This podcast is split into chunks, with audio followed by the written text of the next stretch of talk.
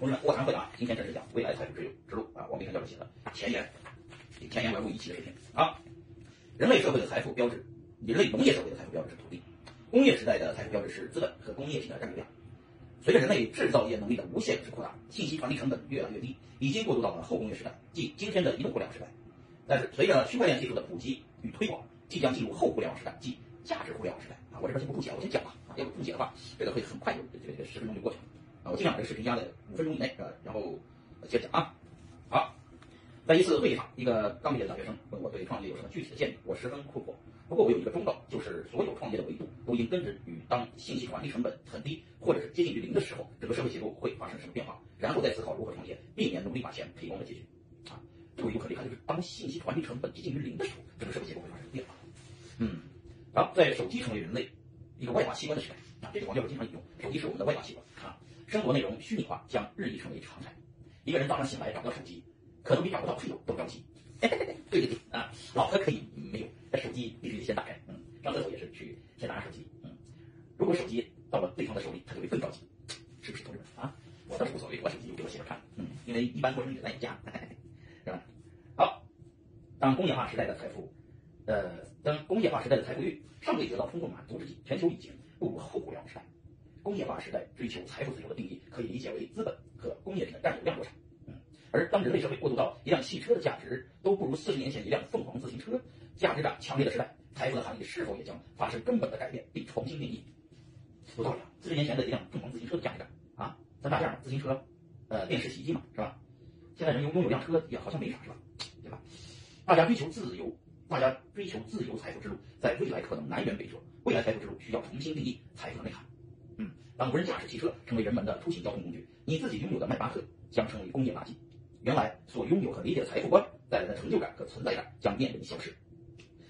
无人驾驶这个确实是，我上次做视频聊过啊，嗯，确实，人不需要拥有这个自己开车，就是大家坐无人车就可以到目的地了啊。突然发现自己不一定是穷人，却是一个废人，是一个废人，就是你很有钱，但别人不认识你，你没有价值啊。当人工智能普及，机器人与机器人之间。展开交易和协作，你会发现亿万同款根本没有应用场景。但是我觉得这这个教授讲的这部分呢，我还没理解啊，慢慢看啊。本书是读作者亲身经历和观察，寻找未来的财富之路，并与你一起分享这份经验。如果你是该书的读者，也希望你一起加入探讨。最好能选择段子的方式，中本推理的时候会表达出来。好，记得大学时代的一个经典故事，一个冒险家乘坐热气球飞越大西洋，但气球失控了。绝望之际，他看到海边有位穿着风衣、戴着眼镜、夹着周金包和思考装的人。冒险家大喊先生，我在什么地方？你在气球上。你是一个经济学家。经济学家有三大特征：反应迅速、回答准确，但是废话。对，废话。老子问你说在在哪儿呢？你说我在气球上。妈的，你肯定是经济学家。经济学家的三大特征：反应迅速、回答准确，但他妈都是废话。在未来财富之路的选择上，传统思想的经济学家已经无法给我们指明未来，只有深度学习和思考才能提供答案。对，必须深度的学习和思考。未来财富之路在哪里？我们首先要思考，在未来的状态下，财富的含义和表达方式是什么？我们一起来探讨什么是人生财富。认知能力、健康和学习教育投入将是我们融入未来的前提。认知能力、个人的交换价值将构成未来个人财富的三个维度。健康、认知能力、个人的交换价值将构成未来个人财富的三个维度。首先他妈得活着健康，第二个认知能力高，第三个你个人的交换价值，嗯，三个在一起才能生成个人财富的三个维度。未来财富之路是作者基于未来二十年的逻辑思考的结果啊！既然工业化时代即将成为过去，信息化的传递成本极低，甚至趋向于零，未来只有原创信息本身具有价值或者是超额价值。原创信息啊，我这念书都算是原创的，要加入我的理解是原创。哎，信息互联网向区块链价值互联网的过渡，使过往的信息流和价值流逐步融合，传递信息的同时，也在实现价值传递。让我给你打比特币，或者你要打比特币，打过来的是一条在区块链上的一个信息，但本质上传过来是钱，一个是钱，是吧？哎，好，信息的传递成本越低，原创信息的价值就越大，就像工业品生产的能力越强大，青山绿水，自然环境就越加珍珍贵一样。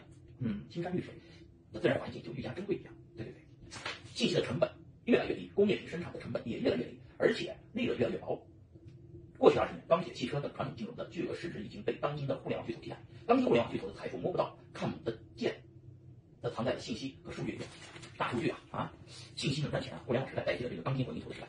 当今互联网巨头的财富仍然以公司市值面貌出现。未来区块链价值互联网的世界没有公司制的逻辑，个人之间直直接展开协作，将改变人类工业化以来的市场关系。比特币是区块链世界的第一个公式。比特币的发布者中本聪至今人间蒸发。以太坊的创始人维泰利是一个九四年的天才少年，创立以太坊的时候才十九岁。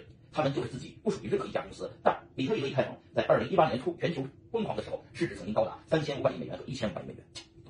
我就是在比特币三千五百亿美元最高市值的时候卖了点山寨币。嗯，买了这个韭菜庄园啊。好，对于技术外行而言，比特币以太坊就是一个社区化互联网的协议，只要遵守，谁都可以参加。科技使硬件和信息成本极大降低，使人们全球协作成为可能。未来财富将直接向原创信息的创造者转移，而财富可以直接面对面的交易和交割。如果爱因斯坦还活着，可以通过互联网直接实现个人价值。也许他就是世界上最富有的人。爱因斯坦还活着，就是黄教授刚开始讲，个人要创造原创信息，并且要对信息有深度的理解。未来个人拥有信息和创造信息的能力，将成为个人财富的源泉。认识谁已经不重要，你是谁才重要。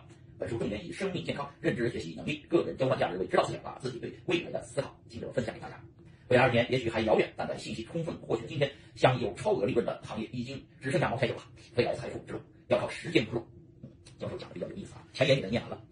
我的理解呢是，教授认为啊，要做原创的，要做原创的东西，要自己创造一些信息出来，并且把自己呃打造成一个就是一个知识点、一个独立见解的一个人啊，并且要有自己的发布出来的视频啊、短视频。啊，并且在未来时代呢，其实我拍视频已经拍了七八年了，这不知不觉呢认识的人多呢，也是有七八年这个小视频。我当时拍视频呢拍玩的，后来拍视频在群里发呢，是因为很多我的群里面接近就几千个群，太多了，我就想着在群里我群发，群发这个视频，争取让群主把我知道，我就省得在我的群就省得一个一个自己退去了啊。没想到呢，越发发着发着，很多人就追剧一样的追我的视频，等着我发下一个视频啊，慢慢的我就成了小小的网红啊，现在就成了 KOL，叫意见领袖，Key Opinion Leader 啊。呃，我也不想成为美国社区里面人人皆知，我就想在中国社区里面有人认识我就行了啊。我认识谁并不重要啊，谁认识我才重要，对吧？这地方很重要。认识我的人多，这才证明我重要。我认识那么多牛逼的人并不重要，因为跟我一样牛逼的人之前都是一帮屌丝，跟我一样是屌丝出身，大家也没有感觉对方有多牛逼啊。所以说，财富之路第一的前言为大家念完了，马上大家开始第一章第一节哈，呃，这个继续追我的这个，我争取把这书念完啊，大家跟着我一起读书，开始下一节。